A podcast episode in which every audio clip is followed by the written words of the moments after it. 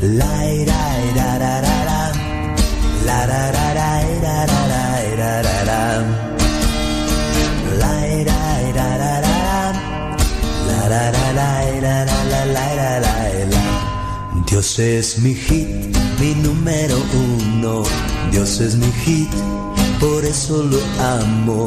Tú estás aquí y todo ha cambiado. También es tu hit, por eso te amo. Tú eres mi amor, gozo anhelado, furia bendita de ser elegida. Mi compañía para toda la vida, te amo y me amas para toda la vida. Tu sonrisa es lo que más quiero. Toca mi amor todo lo cierto que en mi corazón tengo guardado. Tierno amor de niño atrapado. Furia violenta de sentirse amado. Toma mi amor porque es sagrado. Bendito amor que tú nos has dado. Fruto del amor encarnado. La era, era, ra, ra, ra. La ra, ra, ra, era, ra, ra, era, ra. La la la la la la la Dios es mi hit, mi número uno. Dios es mi hit, por eso lo amo. Tú estás aquí y todo ha cambiado. También es tu hit, por eso te amo. Tú eres mi amor, gozo anhelado, furia bendita de ser elegida compañía para toda la vida. Te amo y me amas para toda la vida. Tu sonrisa es lo que más quiero. Toca mi amor todo lo cierto que en mi corazón tengo guardado. Tierno amor de niño atrapado. Furia violenta de sentirse amado. Toma mi amor porque es sagrado. Bendito amor que tú nos has dado. Fruto del amor encarnado. La ira, ira, ra, ra, ra. La ra, ra, ira, ra, ra. La ira, ira, ra, ra, ra. La la la la, ira, la la la, ira, la, la.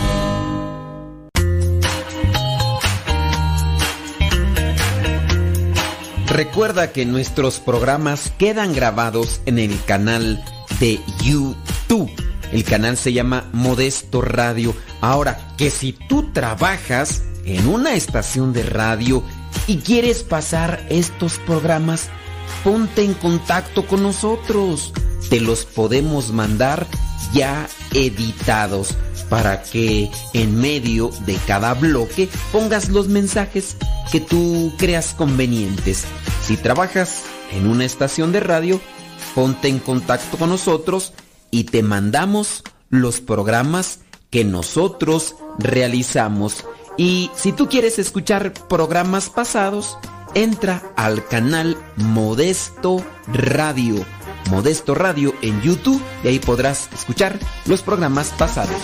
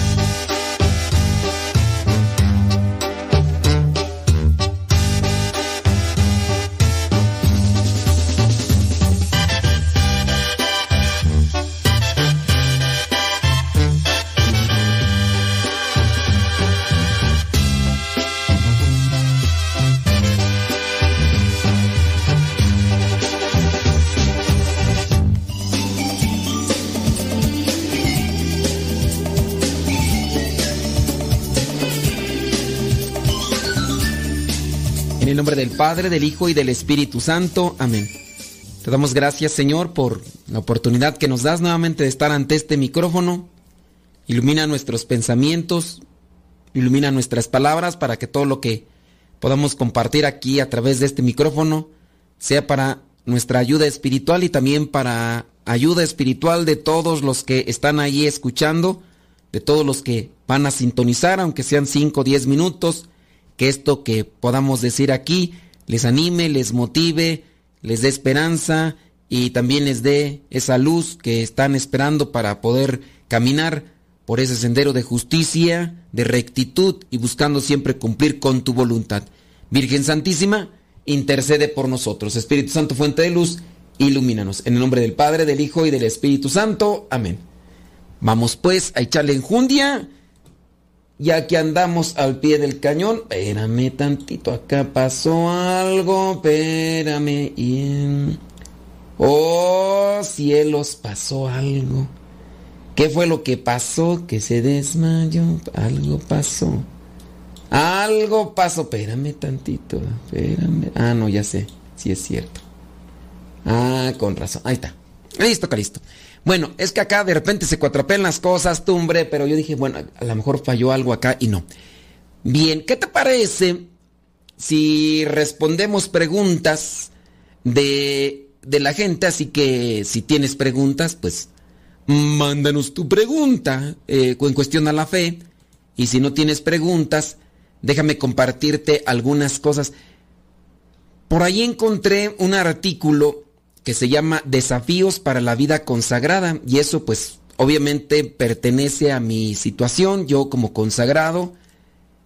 Y pero creo que también puede aplicar para para para, para ustedes, dice mm, el director de Instituto Teológico de la Vida Religiosa expone los principales retos que nacen eh, para la vida consagrada. en siete palabras hoy dice, eh, el primero, relación.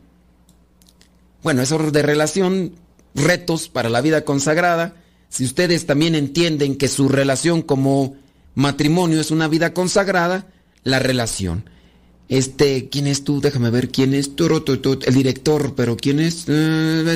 Ah, bueno, a ver, expresó Antonio, pero ¿quién será tú este? Bueno, pues como quiera, no sé quién sea, pero... A ver, ahí va la primera. Relación. Cuando la vida consagrada pierde diálogo de la realidad, comienza a ser estéril. Esto también aplica para ustedes los matrimonios.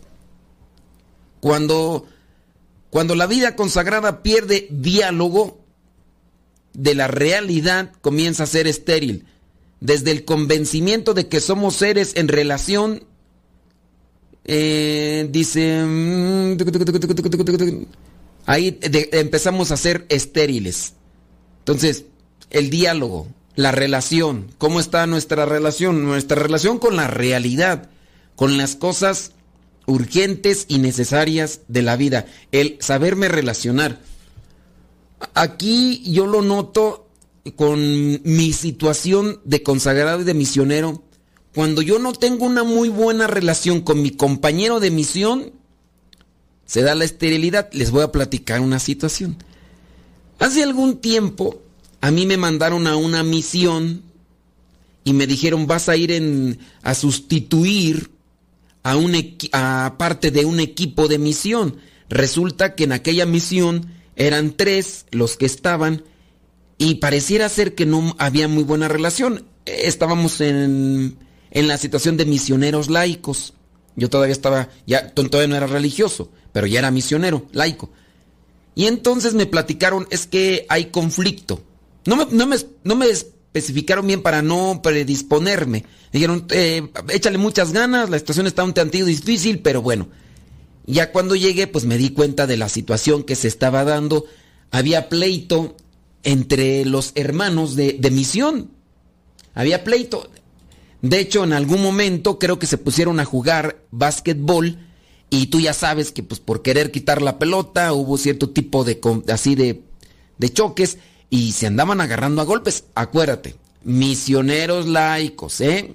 Tú vas a decir, ah, pero pues sí, de todas maneras, aunque no se dan los casos muy seguidos, pero a veces se puede dar. En el caso de, mm, de, de consagrados, yo solamente he escuchado de unos consagrados y de unas religiosas, no hay muy buena relación. Pues si no hay muy buena relación, aunque sea uno consagrado, y le gana a uno la soberbia, uy, no, pues uno se deforma, se deforma. Hace cuatro años me platicaron a mí la situación en una comunidad de religiosas, en una comunidad de religiosas, no hubo buena relación, se perdió el diálogo y comenzaron pues los problemas pues hubo un intento de asesinato entre religiosas. Tú vas a decir, en todas. No, no, no, no. Fue un caso allá.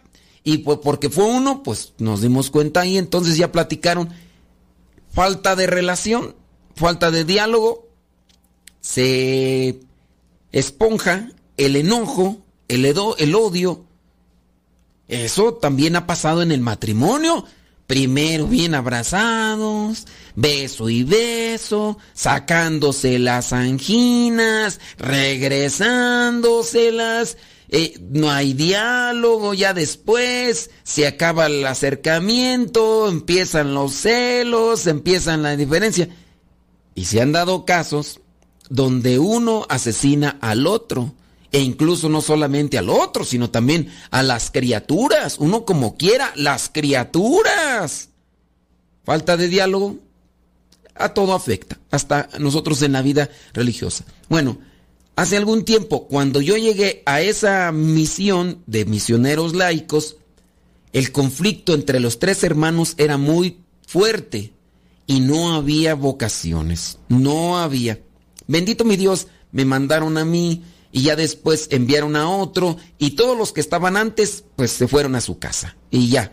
yo solamente llegué con uno de los tres antes que estaban y después mandaron a otro. Me dejaron a mí como coordinador, el otro que estaba ahí se fue y después mandaron a otro. Y mira, trabajando muy bien, muy bien, mi Dios.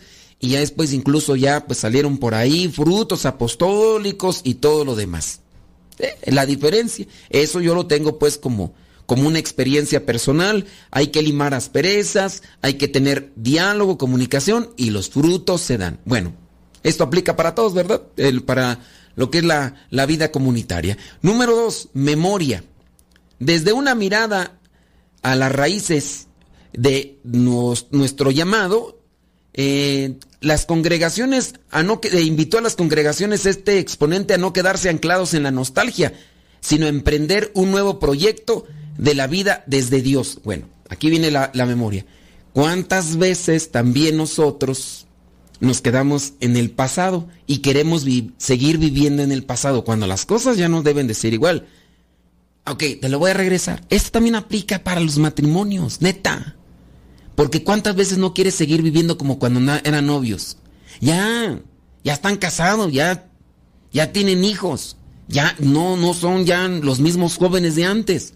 Ya, tienen que ir procesando esta cuestión, tienen que ir madurando, tienen que ir adaptando una nueva situación. No quiere decir que se enfríen y que anden todos secos, no. Pero el problema es cuando ella quiere seguir viviendo o eh, querer, seguir teniendo lo mismo que tenía de su esposo, como cuando eran novios. Pues no, ya, ya no. Cuando todavía son jóvenes, pues mm, en parte no tienen vergüenza o no tienen pena y hacen su ridículo y ay cómo estás mi vida ay mi amor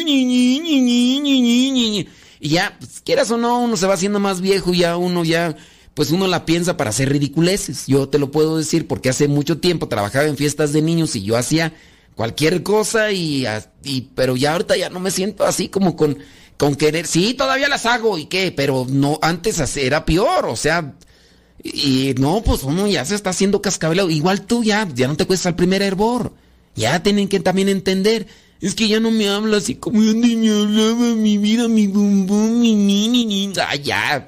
Entonces uno tiene que procesar y con base a lo que es la memoria, no querer seguir viviendo en cuestiones del pasado. Es que antes me traía flores. Ah, es que antes me esto y que el otro. No, pues, tienen, eso sí, tienen que ir buscando nuevas maneras, pero no quedarse anclados en lo que vendría a ser situaciones del pasado. Así también nosotros, acá en la vida religiosa, muchas veces nosotros nos cuestionamos y decimos, ay, es que la situación de ahora ya no es como antes. Y sí, la misma vida de piedad ya no es como antes. Antes nosotros íbamos a a los lugares, evangelizar y teníamos respuesta de la gente y había mucha piedad.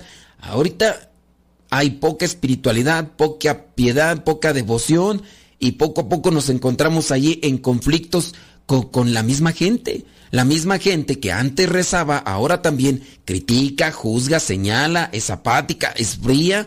Y uno tiene que ir trabajando pues también nuevas formas, nuevos métodos para tratar de conectar con ellos hacerles llegar el mensaje y de esa manera pues encender el fuego del Espíritu Santo en el corazón de las personas para avivar el deseo de santidad, que es al que tenemos nosotros que mantener siempre encendido, el deseo de santidad. Pero bueno, vamos a regresar después de la pausita y vamos a seguir hablando de estos retos o desafíos de la vida consagrada que como te das cuenta tienen mucha conexión también con tu vida matrimonial. Así que no se vayan.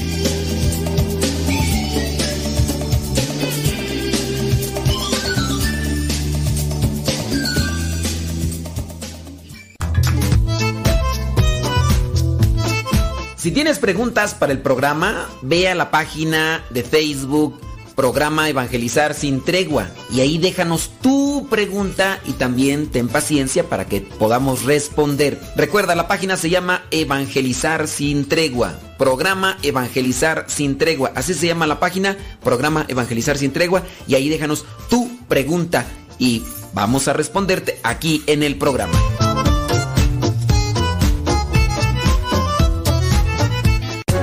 La boca habla de lo que el corazón está lleno. Escuchas Radio Cepa. Las mejores melodías. Las mejores melodías. La música que te acompañe en tus actividades.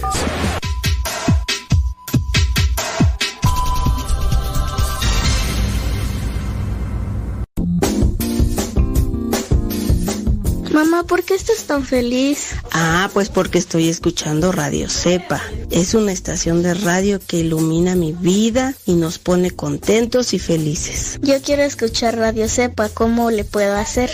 Ah, pues mira, ahí en tu celular le pones en la Play Store, descargas esa aplicación de Radio Cepa, ahí lo vas a escuchar.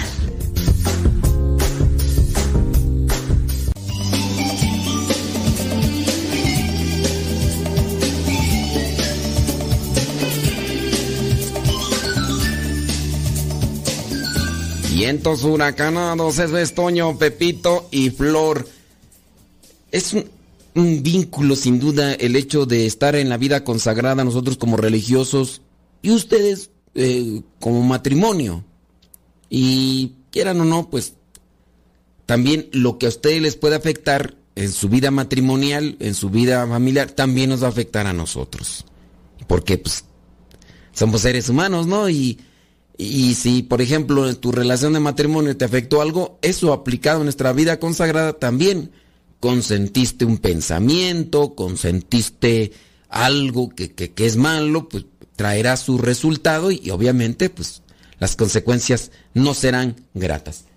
Pero vámonos con lo que vendría a ser estas cuestiones que te menciono son... Eh, que ay, ya se me olvidó tú cómo era el asunto. Desafíos de la vida consagrada. Nos quedamos en la memoria. Comunión. Dice, en este ámbito, eh, el claretiano apuntó cómo la comunión no puede ser entendida como una suma desordenada de presencias. El salto pasa por vivirla como una presencia coral y en, desde la iglesia. Comunión.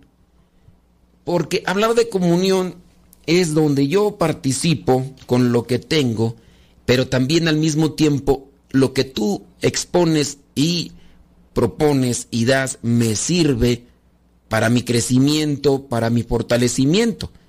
Entra la comunión.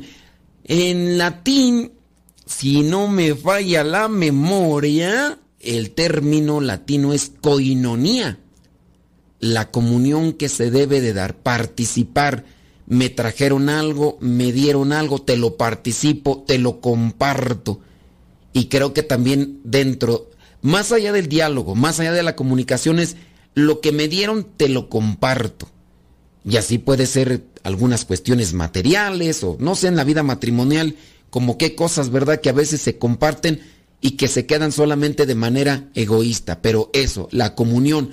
En nuestro, en nuestro caso yo les puedo decir, que la comunión es como, por ejemplo, me dieron un dinero a mí y ese dinero me lo guardo para mí y yo no lo comparto con, con mis hermanos. Entonces ahí yo no estoy haciendo partícipe la comunión. Lo más idóneo y lo más correcto y lo más religioso es, me dieron una cantidad de dinero, vamos a ponerla, eh, ¿quién va a ser el economo general? El hermano fulano de tal. Bueno, el hermano fulano de tal debe, debe de tener una listita donde pone entrada 100 pesos. Necesito un dinero, voy con el hermano fulano de tal que es el economo y le digo, oye, necesito comprar esto. ¿Es necesario? Es que, por ejemplo, si en este momento, ¿sabes qué? Se me antojaron unas alitas con todo. un pedazo de pizza con todo. Se me antojaron, voy a ir, oye, economo, ¿me puedes dar para unas alitas? Y para una pizza y un refresco de esos sabrosos, sabrosos, sabrosos, me va a decir el economo, ¿y mm, por qué? Bueno, es que se me antojó. Eh, ¿No hay de comer en la cocina? Eh, sí, pero yo quiero. Entonces me va a decir el economo, no, pues es que así como que a gustos personales aquí no le entramos, compadre. Eso es comunión. Ah, pero si me enfermé, ¿sabes qué? Ando medio mal de la garganta dame algo de dinero para comprar. Entonces ahí sí me va a dar porque estoy enfermo, ¿no? Es una necesidad. Esa es la comunión, el poder compartir, el poder participar. Yo no sé en ustedes dentro del matrimonio que tendría que ser esa, esa fórmula, ¿no? Y no solamente entre ustedes, sino que a, partiendo de ustedes, que se vivan con sus hijos y los demás. Siguiente desafío, la vulnerabilidad. Desde la conciencia de la falta de un relevo generacional, dice, abandonar la inercia de las estructuras y optar por la vida de Jesús con todas sus consecuencias. De esta manera propuso a los consagrados vivir como seguidores de un Cristo humilde y vulnerable. Aquí cuando entendemos la vulnerabilidad, entendemos que nosotros mismos debemos de presentarnos como somos, con nuestras fragilidades, no andar queriendo maquillar las cosas, porque cuando uno ya las maquilla y todo, uno quiere presentarse como fuerte, potente, no. Abandonados en los brazos de Dios, en las manos de Dios, este soy yo. No tengo por qué andar ocultando mis debilidades y mis fragilidades que a veces eso es también lo que sucede dentro de lo que vendría a ser la vida social, ¿no? Yo aparento lo que en realidad no soy y eso en cierto modo trae conflicto, el conflicto personal porque no me puedo no puedo permanecer en la vida todo el tiempo aparentando, porque el vivir de las apariencias desgasta. Cuando uno vive en las apariencias trae vacíos. Eh, Por ejemplo, eh, aparento ser feliz. Aparento ser feliz. Bueno, eso traerá al final un desgaste también emocional y una soledad que pues me, va a me puede llevar a, situaciones trágicas y drásticas. Entonces, dentro de mi vulnerabilidad es, así soy, Señor, ayúdame, este soy, no me da vergüenza. Eh, pues, ¿qué quieren? Pues lloro o, soy tímido o me pasa esto. Pues sí, ah, eso es presentarse de forma natural ante los demás, no andar escondiendo las cosas. Otro desafío, eh, la fecundidad.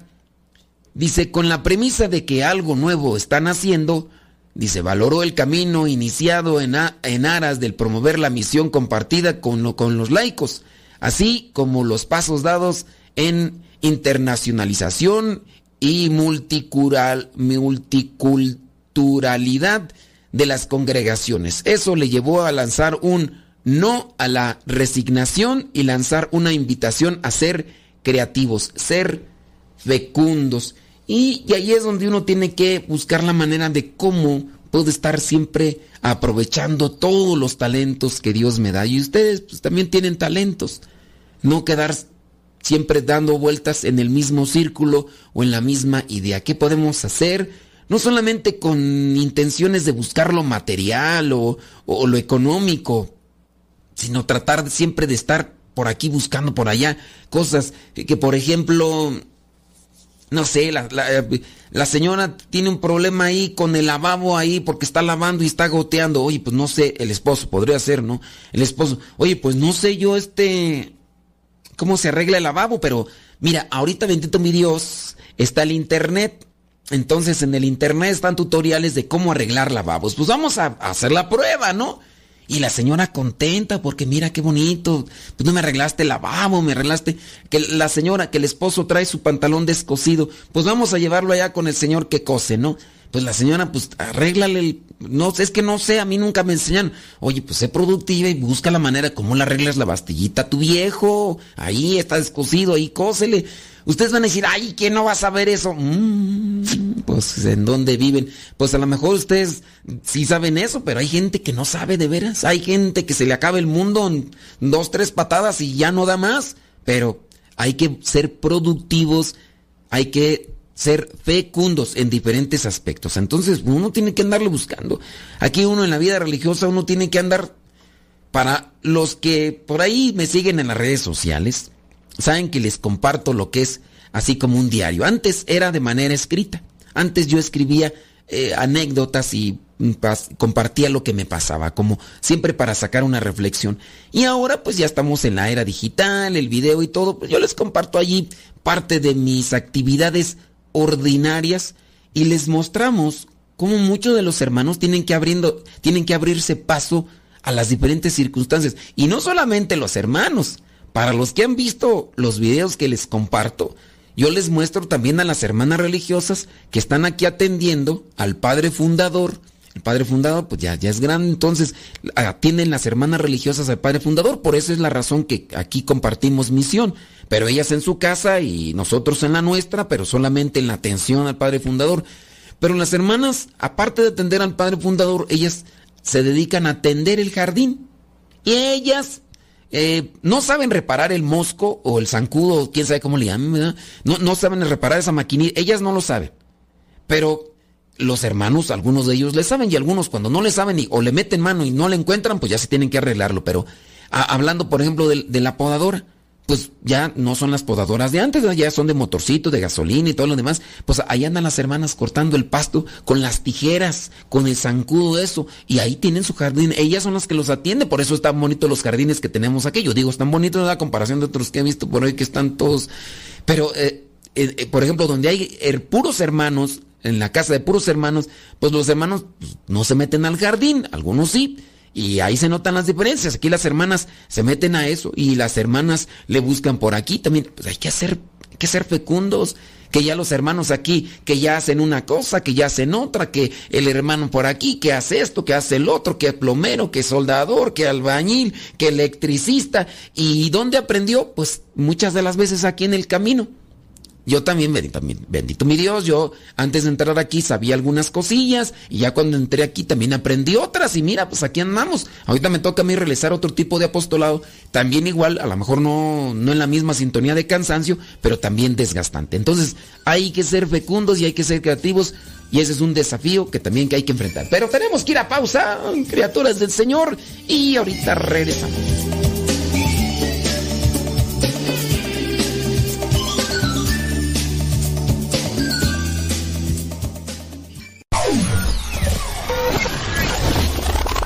Quieres volver a escuchar los programas del Padre Modesto, búscalo en tu página favorita de podcast, Spotify, iTunes, Google Podcast y otros más. Busca los programas en, el, canal, Modesto, Radio. En el canal Modesto Radio. Quien ha conocido a Dios no puede callar. Escuchas Radio Cepa radiocepa.com radiocepa.com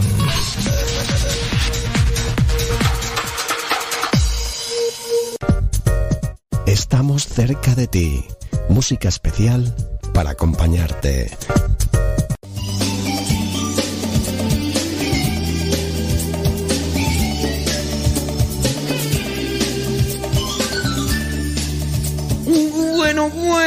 Oiga, no solamente estoy compartiendo las cosas que hacemos en comunidad para presumir.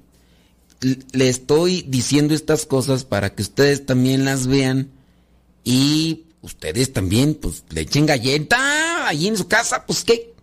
Ni que estuvieran. Miren, hay personas que incluso están privadas de algunas partes de su cuerpo manos o, pies y pareciera ser que desarrollan mejor los talentos porque al estar privados de algunas partes de su cuerpo, por ejemplo las manos o los brazos o, los pies, desarrollan... Y hay unos, hay algunos, tanto hombres como mujeres, que ni manos ni pies.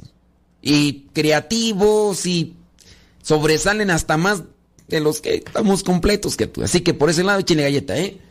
Déjame ver por acá. Dice, muy bien, acá nomás son comentarios, que no sé qué, que no sé cuánto. Dice, ok, ahorita lo leo eso, muy bien, bueno, estamos con estos desafíos. Déjenme terminar con los desafíos y ya después veo acá el chisme, porque parece chisme. Ese, Bueno, hablamos de la fecundidad, ser creativos, Vámonos con el otro desafío, el testimonio. Dice, sabedor de que la complejidad del mundo actual hace que no podamos responder a todos los problemas, se expuso la certeza de que los consagrados están llamados a estar al lado de los que sufren, entender la hermandad que propone, ¿ok? Desde la proximidad, el testimonio. Pues el testimonio es una exigencia para todos el testimonio es un llamado para, para todos, no, nada más para los consagrados. Si tu papá, si tu mamá no das testimonio, tus hijos pueden irse por ahí en caminos retorcidos. Y hay muchos testimonios que, de matrimonios que ya en el, digamos que después de la mitad, ya cuando los hijos estaban grandes, reaccionaron, eh, acomodaron sus vidas y pues tú te das cuenta y dices, bueno, los papás caminando por un camino y los hijos por otro. Los hijos por un camino y los hijos, los papás por un camino y los hijos por otro. Y a veces no pueden cargar con eso y el testimonio sin duda también es muy importante. Si tienen si tienen a sus hijos pequeños, aprovechen. Pueden irlos acomodando desde morrillos, aprovechen, porque ya cuando están grandes, híjole, a veces es difícil, ¿verdad? Cuando por ahí hay problemas ahí de otras índoles y demás y, no hay comunicación y diálogo y aunque ustedes quieran acomodarlos, hay veces que no se puede, pero mientras haya la oportunidad, el testimonio. Y después el último desafío, el agradecimiento. Agradecimiento a la vida, agradecimiento a las cosas que Dios ha dado. Lo importante que es ser agradecidos. Bueno, esos son los desafíos sobre la comunidad. Déjame ver por acá que estaba una persona haciendo una pregunta. Dice, escuchándolo y tengo una pregunta que hizo un joven de 16 años, dice esta persona. Dice, ¿qué hay más allá del cielo? Mm, dice, yo le expliqué con mis palabras, pero todavía quedó con esa inquietud. Eh, pero ¿qué hay más allá del cielo? Eh, acuérdense, o sea, ¿a qué le llama cielo? ¿Qué hay más allá del cielo?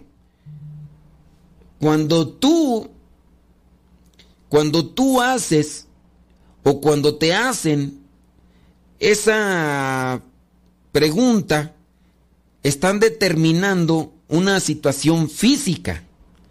¿Qué hay más allá del cielo? ¿Qué más allá del cielo? ¿A qué le llaman cielo? A lo mejor le llaman cielo a lo que están viendo así como la atmósfera, lo azul. O ahí es donde pues uno entra en dificultad. E, el, hablando de, del cielo como esta dimensión espiritual donde está Dios, porque podemos llamarlo así, una dimensión, no es el lugar, el lugar donde está Dios, porque hablar de un lugar es hablar de una dimensión física. Y no, no es una dimensión física, el cielo no es una dimensión física, es una dimensión espiritual, es otra dimensión, esto es físico, esto es palpable, no, no podemos hablar de que hay más allá como si estuviéramos por secciones o como si estuviéramos eh, delimitados, mira, pues aquí está una cosa y hasta otra y más allá, pues quién sabe qué habrá porque no hemos llegado hasta por allá, ¿no? No, no podemos pues eh, eh, encasillarnos en aspectos meramente eh, de, limitarnos o es, encasillarnos a aspectos meramente de, de perímetros, de, de, espacios. Pues no. A ver, ¿cómo, ¿cómo encasillas lo material en lo espiritual? ¿Qué hay más allá del cielo? Pues es que el, en el cielo es espiritual. O sea, ¿cómo? A ver, agárrame el aire. Tú puedes meter en una bolsa, aquí te agarré aire. Mm, pues en sí yo no lo veo, o sea, ahí está, pero el aire también está afuera y está dentro, entonces hablar del sentido espiritual no puedes decir que hay más allá del aire. A ver, por ejemplo, respóndeme esa pregunta, ¿qué hay más allá del aire? ¿Del qué más allá del aire? ¿Dónde el aire? El aire, el oxígeno, aquí está, me está a mi alrededor, yo estoy respirando. ¿Qué más allá del oxígeno? A ver, el oxígeno, ¿dónde está? El, el aire, ¿dónde está? Eso pues determina pues que no hay todavía como una conciencia clara de lo que es el cielo. Y hablando de en el contexto de lo espiritual hablando de, de el cielo como una dimensión espiritual donde está Dios y a donde estamos llamados a participar si es que cumplimos con la voluntad de Dios pues es algo que a ver qué, qué hay más allá del aire a ver responde mesa. Entonces esperando que se pueda dar también una respuesta a la persona pues yo no sé qué le hayas dicho no sé qué le hayas dicho. A lo mejor uno se queda con las fórmulas meramente materiales definidas en contextos novelísticos, como en el caso de la Divina Comedia de Dante Alighieri. Hay muchos incluso que llegan a determinar que la iglesia se inventó el purgatorio a partir de la obra literaria de Dante Alighieri, imagínate. O sea, pero bueno, eso denota solamente mucha ignorancia con respecto a la teología y en el mero suponer lo dan por un hecho y, lo testifican de esa manera. No sé pues qué le hayas dicho, pero pues, ¿qué hay más allá del, del cielo? Pues, a ver, dime qué hay más allá del aire. No, no hay. ¿Hay algo más allá del aire? Pues no, no hay más allá del aire. ¿Quién sabe qué le hayas dicho, verdad? Dice, su duda es en cuestión de la ciencia y la fe. Bueno, o sea, eh, en cuestión de la ciencia, mm, yo no sé nada de ciencia, ¿eh? yo no estudié ciencia. De la fe un poquito sé, pero si es en cuestión de la duda de la ciencia y la fe, pues no sé ahí tú qué, qué será. De cómo sabemos de que verdad hay un Dios y si hay vida en otros planetas. Bueno, la iglesia no se dedica a decir si hay vida en otros planetas. Eh, pues yo no sé, eh, son... ¿Ustedes han escuchado que, el, Papa o que algún santo ha hablado de vida en otros planetas? Les digo, ahí es eh, sin duda mucha confusión, mucha tergiversación de términos y, y cosas que pues, ahí uno tendría, uno debería tener mucha, pero mucha paciencia. Ah, ok. Pero ese es un llamado para ti a comprometerte pero así, a comprometerte con eh, radicalidad, a estudiar la ciencia, lo que vendría a ser la astronomía, si tú quieres darle ese tipo de respuesta. Eso. O sea, no nada más echar el torito. A ver, me hicieron esta pregunta, pues se la voy a echar al padre. Otra, otra pregunta, se la voy a echar al padre. No, ustedes tienen que dar razón de su fe, porque ustedes ahí no están dando razón de su fe. Ustedes nada más están echando los toritos. Entonces, uno no solamente es puro rezar y golpes de pecho y Ave María Purísima, amén, aleluya, gloria a Dios. Uno también tiene que ponerse a estudiar cosas que van relacionadas con la biología, la astronomía y, de ahí para allá con un montón de cosas para ir. A ver, a ver, a ver. ¿Quieres platicar de todo un poco? Una cosa por acá. Primero hay que separar las piezas, cada cosa en su contexto y ahora sí. No nada más es aventar toritos. Y ya así hablar, a ver, el contexto, este es de la fe, este es la cuestión de ciencia y este es el otro, porque pues sí, ese es el problema, pienso yo también, de que muchas veces nos hemos quedado solamente con visiones meramente compactas y diminutas de, las cosas. Hemos visto un artículo por aquí, hemos visto un video por aquí, hemos visto un video por allá, y ya con eso. No, no hay una profundización e incluso no hay una reflexión de las cosas y ahí están que nada más estamos dando vueltas y vueltas y ya si ya viene una persona, por ejemplo, un muchacho y me empieza ahí a hablar de cómo yo sé que hay Dios y que los que si hay eh, personas en vida en otros planetas, ya a ver, a ver, aquí vamos a separar las cosas, ¿no? Aquí está haciendo una revoltijo, ya, una cosa con otra y, irle dando más o menos a ver cuál es la duda de lo fe, tú, ¿por qué piensas que no hay? Y ya lo demás, yo también estoy haciéndote un llamado de atención para que te pongas las pilas, porque no nada más con puros golpes de pecho y Ave María Purísima y Gloria a Dios, aleluya, amén. Ya con eso vas a dar una razón de tu fe. Allí entra uno, a ver, ¿cuál primero? Ah, vámonos primero, el primer punto. ¿Desde cuándo tú piensas que no hay Dios? ¿O quién te dijo que no hay Dios?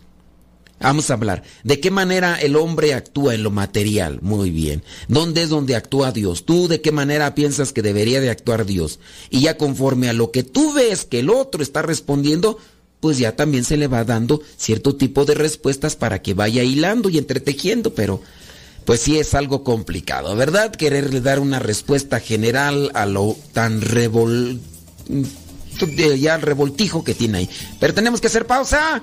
Ya regresamos.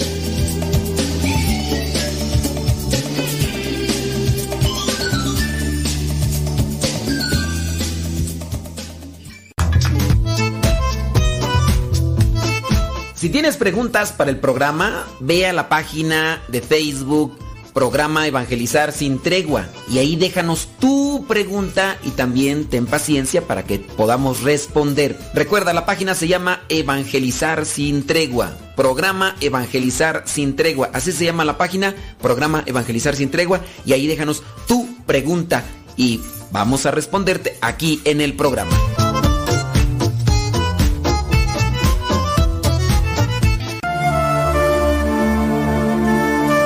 El camino que lleva al cielo pasa por el Calvario. Escuchas Radio Cepa.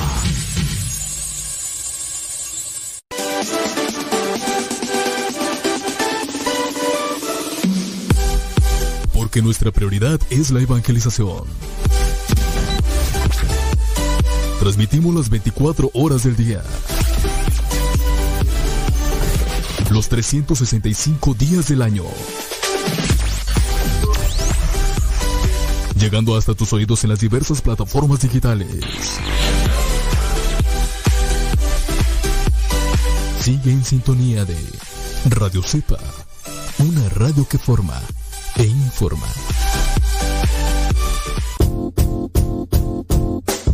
Hola padre, somos las hijas de Laura y lo escuchamos desde Denver. Este programa nos ha ayudado en la escuela. Nos gusta la trivia y todos los días lo escuchamos y todas las mañanas. Saludos a mi hermana. Hola padre, Dios lo bendiga. Me gusta la pregunta preguntona. Saludos desde Denver. Adiós.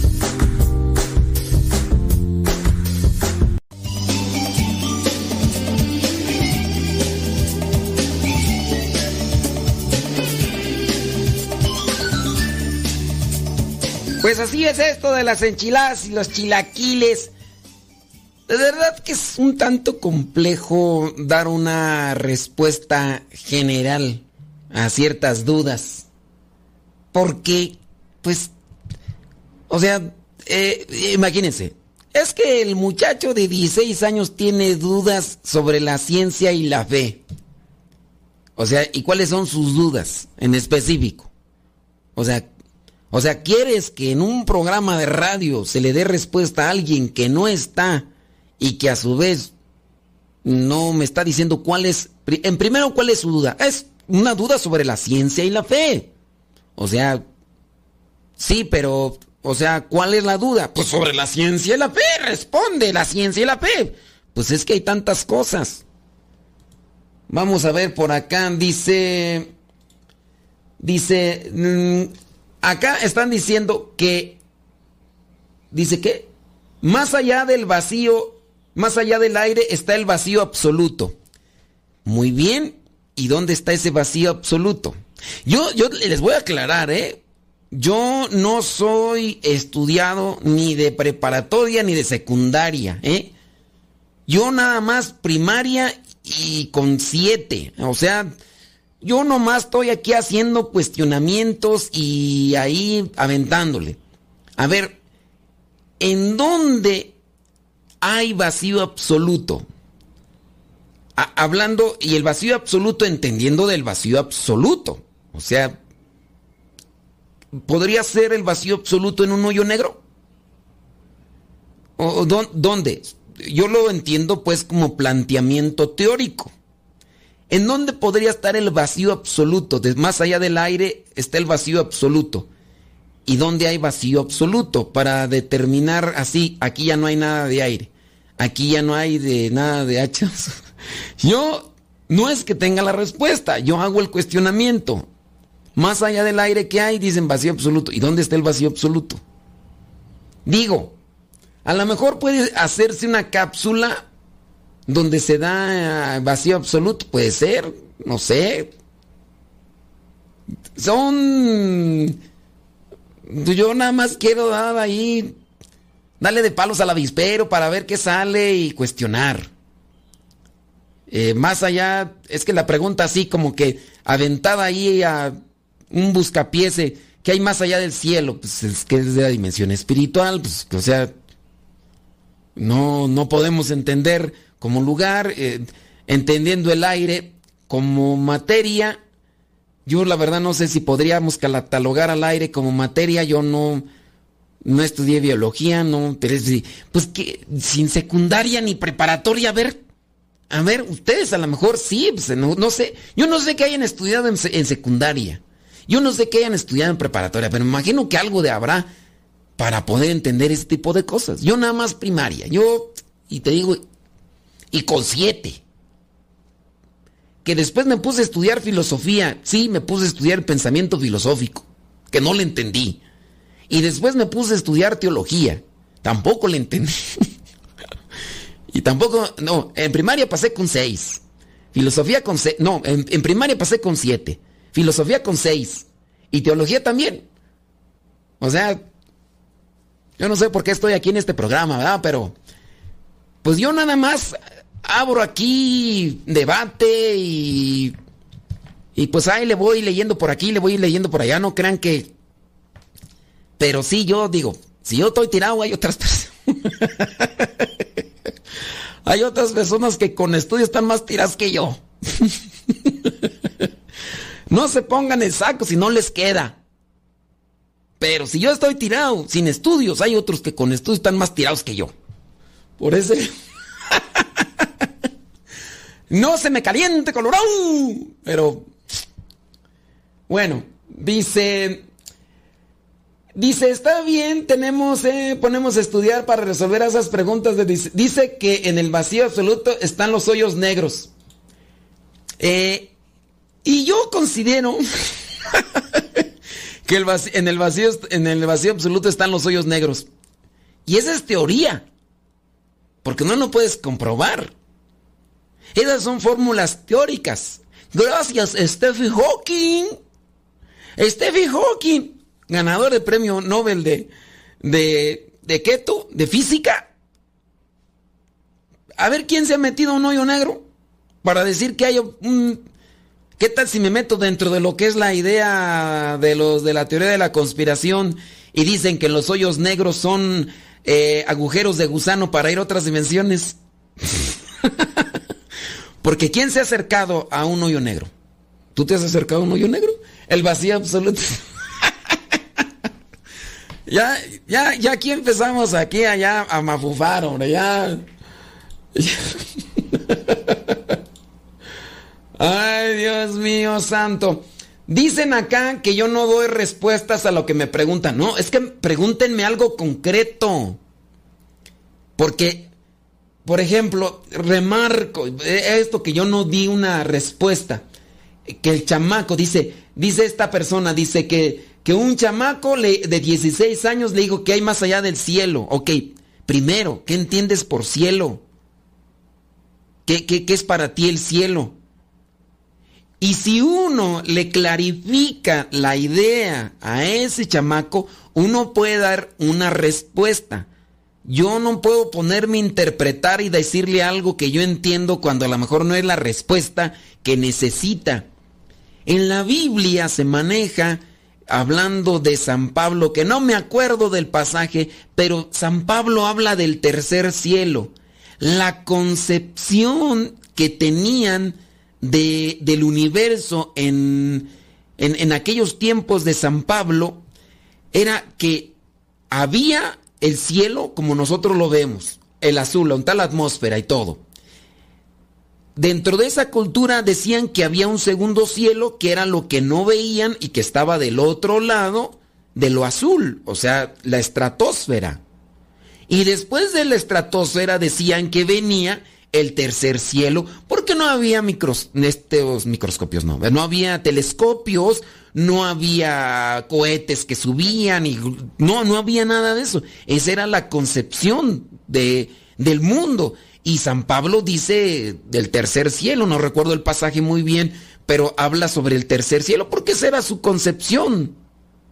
Y claro, ya después con el tiempo se clarifica y se entiende que el cielo no está más allá de lo que nuestros ojos ven, porque ya han ido incluso estas maquinitas, estos cohetes, estas sondas han ido más allá de los planetas y que en Marte, que hasta han tomado fotos y videos, eso nos dicen, y, todo lo demás, y pues ¿dónde está el cielo?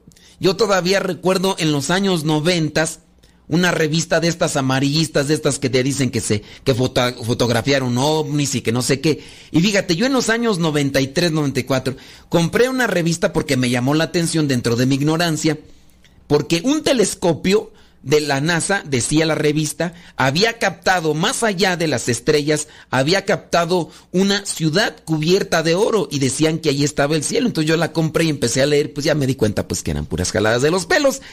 Y que pues le dije, no, estos andan bien peyoteados y todo lo demás. Pues no, o sea, yo sí de con mi ignorancia y todo lo que leí dije, no, no, hasta aquí nada más me están vendiendo. Y sí, la concepción de algunos, no más allá del sol, más allá del estrés, pues no. Incluso algunos llegan a decir que el universo es circular. Teoría, sí, teoría, pero dicen que es circular, ¿no? Y todo lo demás. Entonces, no es que el cielo esté dentro de una dimensión material o física. Es algo espiritual. Y de hecho, nosotros mismos caminamos en dos dimensiones, la material y la espiritual. Gracias a Dios no podemos ver la dimensión espiritual, si no nos daría quién sabe qué cosa. Pero nosotros tenemos a nuestro lado al ángel de la guarda que nos resguarda de los ataques del maligno, porque también entre nosotros caminan los demonios.